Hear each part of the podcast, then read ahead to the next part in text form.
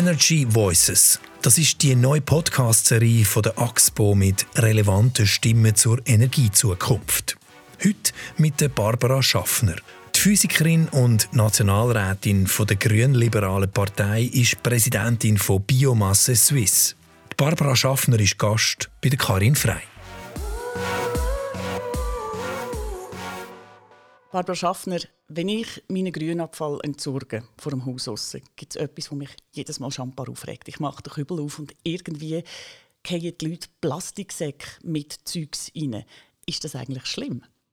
Ja, da sprechen Sie gerade ein äh, wichtiges Problem an, das wir haben im Verband Biomasse. Also die Plastikabfälle in den, in den Grüngutonen. Wir äh, reden zwar heute hier von Energie, aber Biomasse wollen wir auch noch stofflich verwerten. Wir wollen sie wieder auf die Felder ausbringen, Dünger daraus machen und dort drin hat der Plastik natürlich überhaupt nichts zu suchen. Biomasse kann man für einen Haufen brauchen. Sie sagen es, Dünger, aber eben auch noch für ganz einen Haufen anderes. Nur weiss das blöderweise niemand. Wir sind auf der Straße und haben die Leute gefragt, was sie sich vorstellen unter dem Wort Biomasse. Biomasse ja Kompost, Mist, abbaubare Abfälle zu. Biomasse, ähm, CO2-Bondix, äh, CO2. äh, ja. Kompost. Ja, was ist das spontan? Es redet eigentlich kaum jemand von Biomasse und Energie. Warum? Ja, die Frage ist ein bisschen, äh, in welchem Zusammenhang fragt man das? Wenn man Biomasse, das Wort wird natürlich bei allem gebraucht, also für alles Lebige eigentlich. Wenn wir es bei uns im Verband anschauen, im Verband Biomasse Swiss, da reden wir auch von sehr breiten Betrachtungsweise von der Biomasse. Das geht von, von Grünabfall, von Mist bis äh, zu Schlachtabfall zum Beispiel. Das Einzige, was wir eigentlich ausgenommen haben, sind die verholzte Biomasse, weil die kann man nicht vergären. Und jetzt haben Sie mir aber eigentlich die Frage nicht beantwortet. Warum redet niemand von Biomasse und Energie? Also ich glaube nicht, dass niemand von Biomasse und Energie redet, aber man muss einfach das auch anerkennen, Biomasse wird ähm, die Energiewende nicht allein können äh, schaffen. Es ist, wird ein Teil von vielen sein und in dem Sinn ist wahrscheinlich einfach zahlenmäßig äh, da ein gewisses Nische da sein und das wird es bleiben. Jetzt ist es ja so, Herr und Frau Schweizer sind Weltmeister im Abfallsammeln. PET, Papier, Eisen, alles, was gesammelt wird, wird wunderbar trennt. Aber beim Grünzeug und der Küchenabfall hapert es. Noch immer landet ein Drittel der organischen Abfälle von der Schweiz im Kehricht und wird verbrannt. Macht er zu wenig Marketing im Verband? ja, das Marketing das eine ist natürlich die End in dem Sinne Kunden, sondern die Lieferanten zu erreichen. Das ist das eine. Das andere ist auch, äh, wo wir stark daran arbeiten, ist auch die Frage, wie, wie können wir an Gemeinden her, die eigentlich die Abfallbewirtschaftung unter sich haben und können das organisieren. Warum ist das so schwierig? Äh, es geht natürlich um kleine Mengen und überall. Also wenn Sie denken bei sich daheim in der Küche, was Sie da abrüsten, also, und dann müssen Sie es noch irgendwo behalten, es äh, stinkt vielleicht. Also äh, es gibt da schon noch ein paar logistische Probleme zu lösen. Aber äh, wenn wir dann auf der Seite, also Vielfalt ja auch an, bei, bei Grossverteilern zum Beispiel, dort ist es natürlich viel einfacher, dann die, die Sachen zu sammeln. Oder auch auf den Bauernhöfen, in, in äh, Rüstbetrieben oder so Sachen. Also eigentlich braucht es von ganzen Haufen Leuten ganzen Haufen Disziplin. Die Biomasse hat ja das CO2, das entsteht bei der Vergärung oder bei dem Prozess, einmal gebunden ursprünglich als Pflanzen oder Bäume. Darum redet man gerne von einem Nullsummenspiel. Der Spiegel hat im letzten Dezember geschrieben, das Nullsummenspiel stimme eigentlich nur theoretisch. Und zwar heißt es dort, es dauert viel zu lange, bis das freigesetzte Klimagas wieder in neuem Holz gebunden wird. Die Verbrennung von Biomasse wird den Kohlenstoffgehalt in der Atmosphäre und die Erwärmung für Jahrzehnte bis Jahrhunderte erhöhen.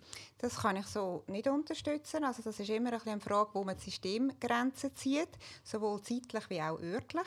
Ist natürlich klar, wenn ich jetzt äh, Wald rode und verbrenne, dann hat das im Moment sicher auch einen CO2-Ausstoß zur Folge. Aber das CO2 ist ja vorher schon mal gebunden.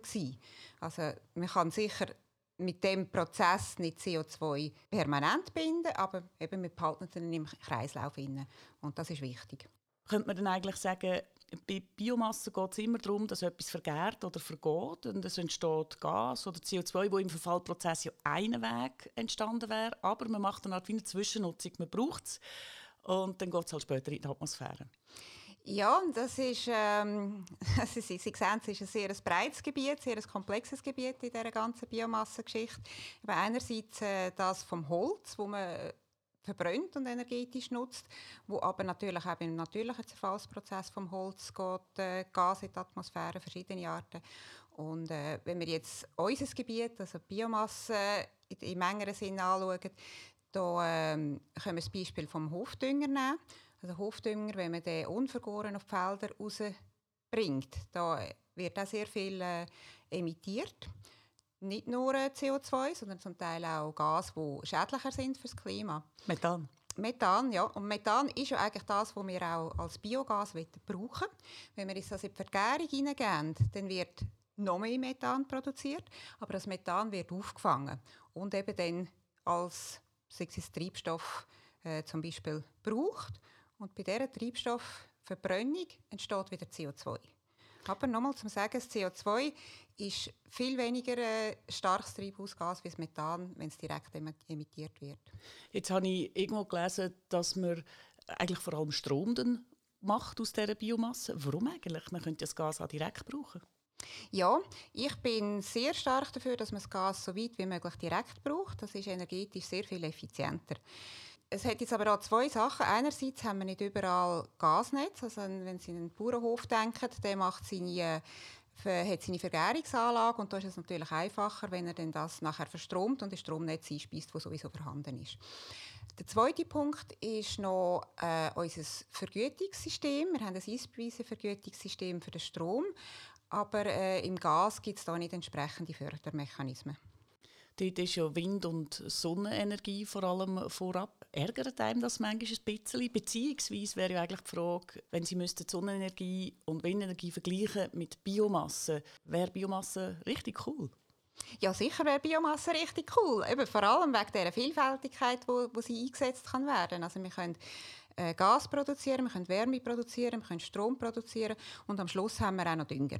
Also es ist eine wahnsinnig breite äh, Verwertungsmöglichkeit von der Biomasse. Das ist ein Aspekt, wo, wo bei den anderen Technologien, also gerade Sonne und Wind, nicht vorhanden ist. Welche Rolle kann Biomasse im künftigen Gesamtenergiemix spielen? Also es wird sicher eine Rolle spielen, aber äh, mengenmässig unter 10% bleiben, gehe ich jetzt mal davon aus. Vor allem, was man, wenn man wirklich den, sage jetzt, reine Biomassenteil anschaut. Es kommen ja immer mehr noch synthetische Gase ins Spiel. Also Gas, wo ähm, entweder durch konzentrierte Solarstrahlung oder, oder ähm, Strom erzeugt werden. Und dort äh, ist das Potenzial, denke ich, gegen oben offen. Ein Weg, um das Potenzial von Biomasse zu erhöhen, wäre ja dass man Pflanzen für die Energiegewinnung anbaut. Aber dort gibt es ganz Haufen Kritik. Es heisst zum Beispiel, der Anbau von Pflanzen passiert blöderweise dort, wo man dafür Regenwälder abholzt. Und es leidet Biodiversität. Auf der Webseite von Greenpeace heisst es Folgendes. Der Anbau von Pflanzen als Biomasse muss wohl überlegt sein, gerade unter Bedingungen der Globalisierung. Denn landwirtschaftliche Flächen sind nicht unbegrenzt verfügbar. Die Produktion von Biokraftstoff konkurriert mit der Nahrungsmittelproduktion. Das kann ich voll unterschreiben. Also es ist auch so, dass äh, in der Schweiz eigentlich keine äh, für die Energiegewinnung angebaut werden. Bei uns gilt ganz klar der Slogan äh, Teller trug Dank. Das heißt, äh, zuerst soll man die Nahrungsmittel eben wirklich als Nahrungsmittel brauchen, dann in zweiter Linie als Tierfutter, wo dann indirekt auch wieder auf dem Teller landet und schlussendlich was übrig bleibt, was man nicht so kann verwerten, das soll dann in den Tank fließen. Und ich werde da vielleicht noch ein viertes T anschliessen, und das ist Tonne.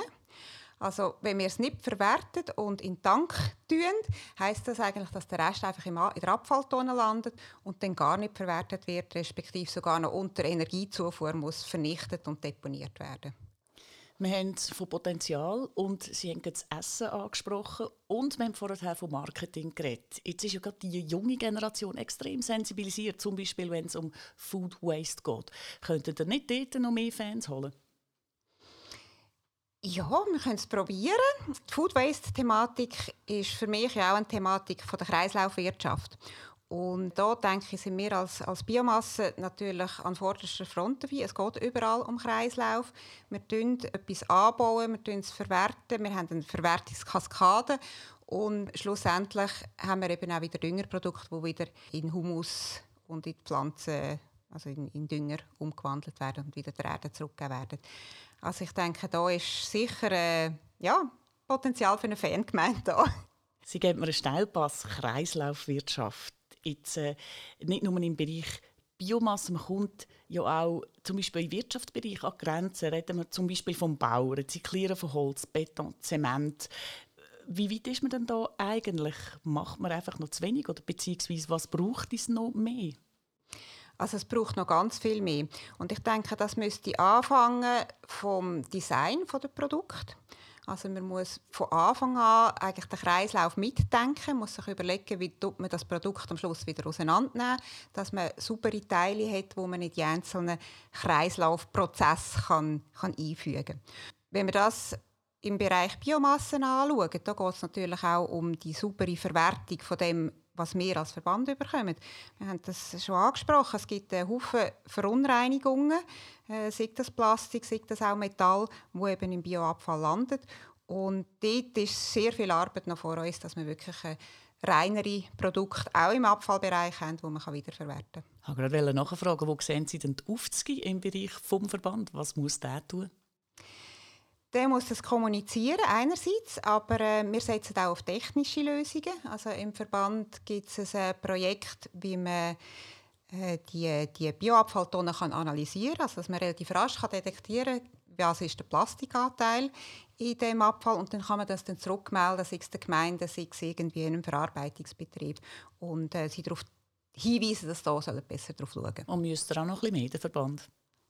Ja, also der Verband hat eine grosse Aufgabe vor uns, das ist so. Aber? Aber wir sind natürlich auch nicht ein grosser, finanzstarker Verband und da braucht es auch recht Ressourcen, um so ein Projekt voranzutreiben.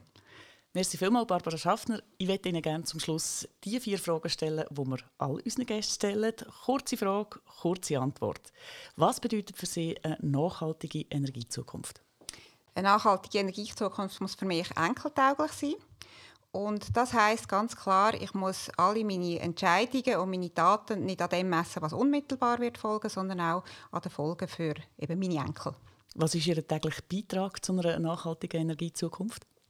Ich bin da. Ich setze mich äh, in verschiedenen Verbänden und auch politisch ein für äh, die Energiezukunft. Ihr nächstes Auto, Benzin oder Strom? Ich habe äh, einen zweirädrigen Ferrari. Also dem sage ich mein Ferrari-roten schnellen E-Bike. Und äh, das wird irgendwann wieder mal durch etwas Gleiches ersetzt. Und wenn Sie auf der Stelle jetzt irgendetwas könnten ändern was wäre es? Ich würde das CO2-Gesetz in Kraft setzen und dann rasch die weiteren Schritte einleiten, dass wir das Ziel Netto Null möglichst schnell erreichen können. Ganz herzlichen Dank, Barbara Schaffner. Dankeschön.